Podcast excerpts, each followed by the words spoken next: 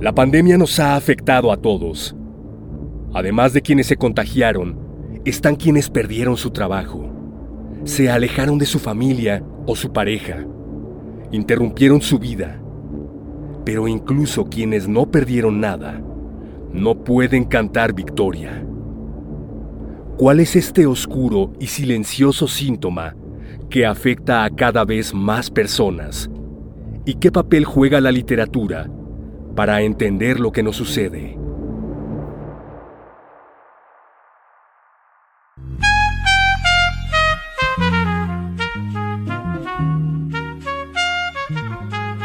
Cultura UNAM presenta.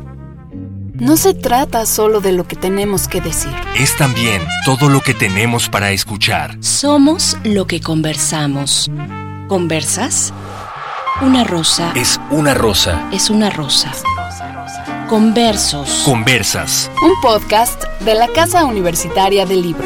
Conversas. Con Rosa Beltrán.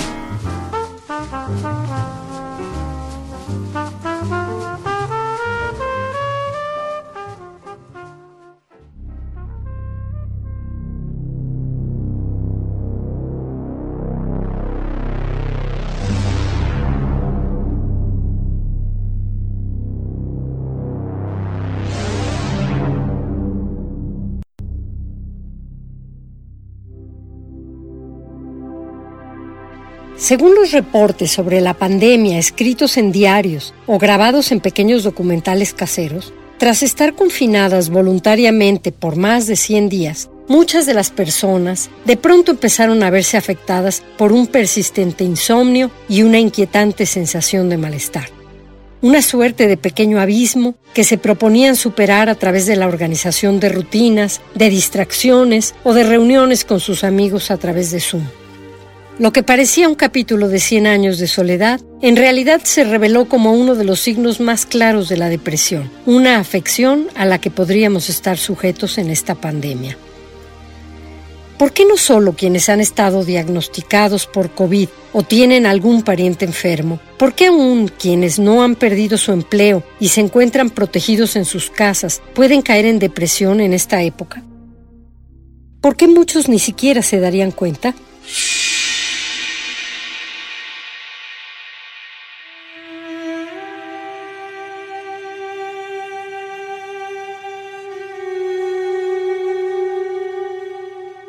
La depresión es un padecimiento que afecta a millones de seres, pero que es difícil de reconocer y más aún de tratar por su naturaleza evasiva.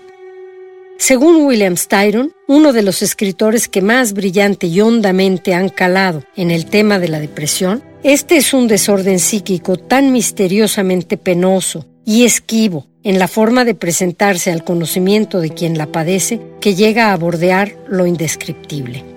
Su libro, Esa visible oscuridad, es una crónica personal de su caída en una depresión durante la que su médico psiquiatra, hablando del desconocimiento que aún se tiene de este mal, le dijo, si se compara nuestro saber sobre la depresión con el descubrimiento de América por Colón, América está todavía por ser descubierta. Nos encontramos aún en esa islita de las Bahamas. El trastorno que hoy día llamamos depresión sigue constituyendo un enorme misterio. Desde los 90 se habla de la depresión como una de las enfermedades emblemáticas de la posmodernidad y se empezó a escribir mucho sobre ella. Además del sinfín de artículos médicos que se han publicado sobre el tema, el trabajo de varios autores y autoras nos ha acercado al conocimiento de lo que hasta hace poco aún no se había tipificado como una enfermedad, como un padecimiento.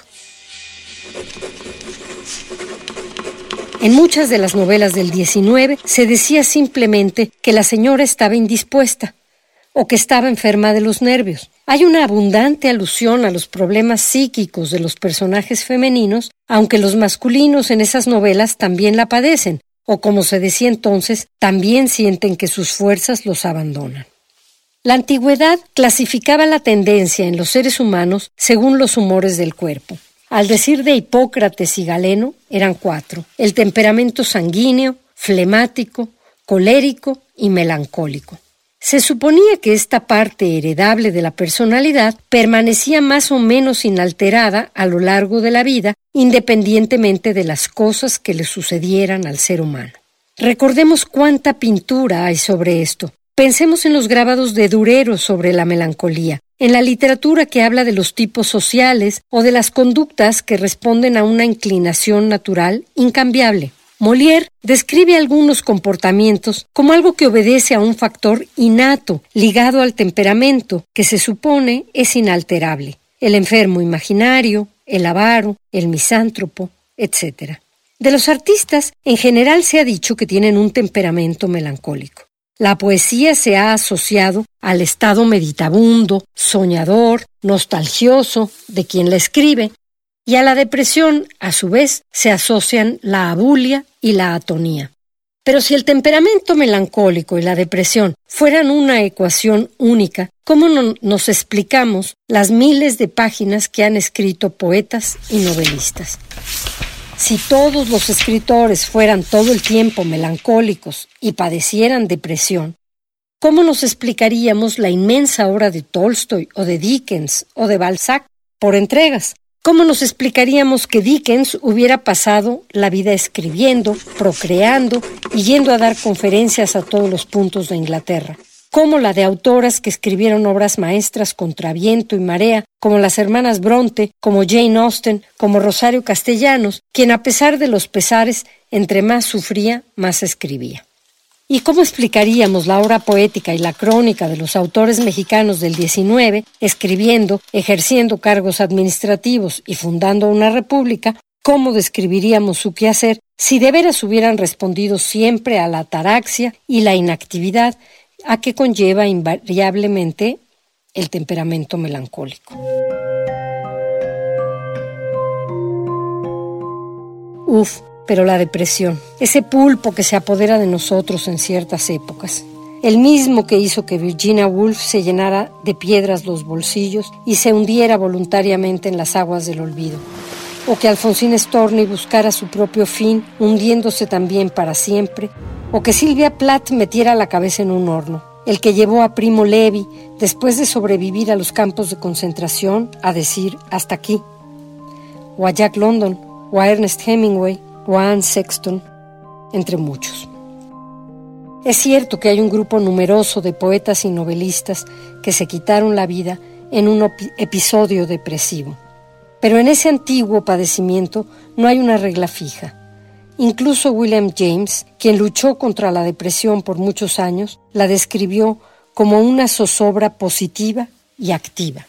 Los estudios más recientes, sobre todo a partir del siglo XX, hablan de la depresión desde el punto de vista químico. Una falta de sustancias en nuestro cerebro es suficiente para hacer que se derrumbe la sensación del mundo como un lugar seguro y luminoso.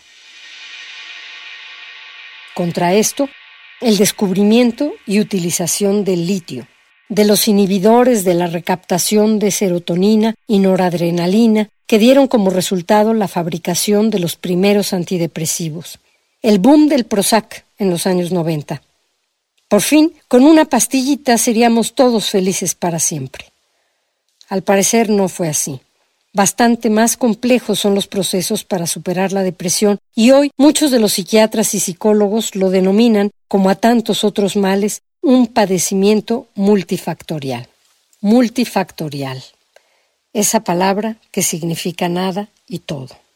Imaginemos ahora una situación de amenaza externa en la que durante más de 120 días en promedio a una persona que vive sola, que no puede salir ni siquiera a comprar sus alimentos, que se las ingenia más o menos para ser útil, para ponerse horarios, para ser productivo, para hacer un poco de ejercicio dentro de las paredes de su departamento, para arreglar, si es que puede, algunos de los desperfectos de electricidad, plomería, albañilería, servicio de Internet, etcétera, que son parte del vivir cotidiano, que escucha las noticias y está pendiente de las cifras de contagios y muertes en su país, que contrasta esas noticias con las no pocas veces contradictorias noticias del día siguiente y el siguiente, entre curvas de contagio que ya se aplanaron pero no se aplanan y que crecen hasta el infinito.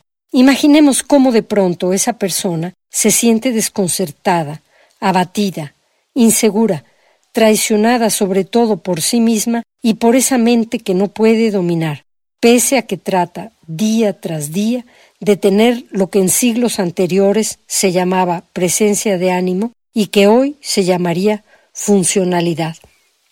Y trata y vuelve a tratar hasta que siente que el mundo se le viene encima.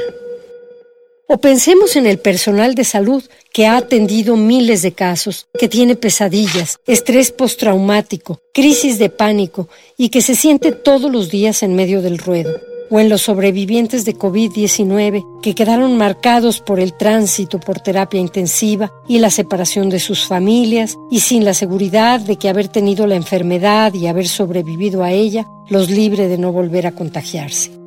Por último, Pensemos en los parientes de enfermos sometidos a niveles de estrés muy grandes. Y pensemos en una sociedad que comienza a abrir sus espacios de trabajo y que hace que con precarios instrumentos de defensa nos veamos obligados a ir allí afuera donde habita el virus. Este es el punto en que nos encontramos ahora. El conocido neuropsiquiatra y escritor mexicano Jesús Ramírez Bermúdez, acaba de publicar un libro que se titula Depresión, la noche más oscura, en editorial debate. Estando en plena pandemia, aunque según algunos optimistas que apuestan más por la economía que por la superación científica de la COVID, estemos ya en la post-pandemia, este libro es clave para entender en qué consiste ese oscuro túnel y cómo se ha luchado por salir de él desde distintos frentes en distintas épocas. Más allá de que el origen del problema tenga que ver con una disfunción bioquímica o con situaciones de abuso, de violencia o convivencias traumáticas, la poesía, las novelas y ensayos que se refieren a la depresión son importantes porque hablan de que los problemas y abusos tienen efectos reales en el individuo de que hay una continuidad entre causas biológicas y sociales, de que es previsible que las siguientes olas de la pandemia tengan un impacto fuerte en la salud mental y de que esto debe tomarse con seriedad, con psicoterapia o con medicamentos en los casos más severos, pero siempre con conocimiento y sin estigmas. La buena noticia, dentro de lo poco que se sabe de esta extraña inquilina, la depresión, es que su permanencia en nosotros, la mayor parte de las veces, no es definitiva. Cultura UNAM presentó UNAM